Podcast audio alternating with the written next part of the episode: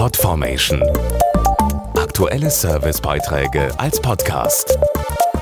Regelmäßige Infos und Tipps aus den Bereichen Gesundheit und Ernährung. Im Dezember, spätestens im Januar, wird die nächste Grippewelle anrollen. Und viele Experten erwarten für diesen Herbst und Winter einen starken Anstieg der Grippeinfektionen. Deshalb rät die Ständige Impfkommission STIKO zur Grippeimpfung als bestmöglichen Schutz. Und das gilt ganz besonders für die Generation 60 plus.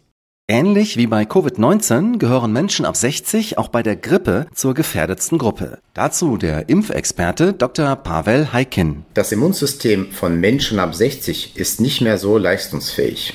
Dadurch leiden sie oft schwerer und länger unter einer Grippe. Hinzu kommen oft Vorerkrankungen wie Asthma, Diabetes oder Herz-Kreislauf-Erkrankungen. Die Folgen einer Grippe können besonders für diese Gruppe lebensgefährlich sein, da auch das Risiko für Herzinfarkt und Schlaganfälle deutlich erhöht sein kann.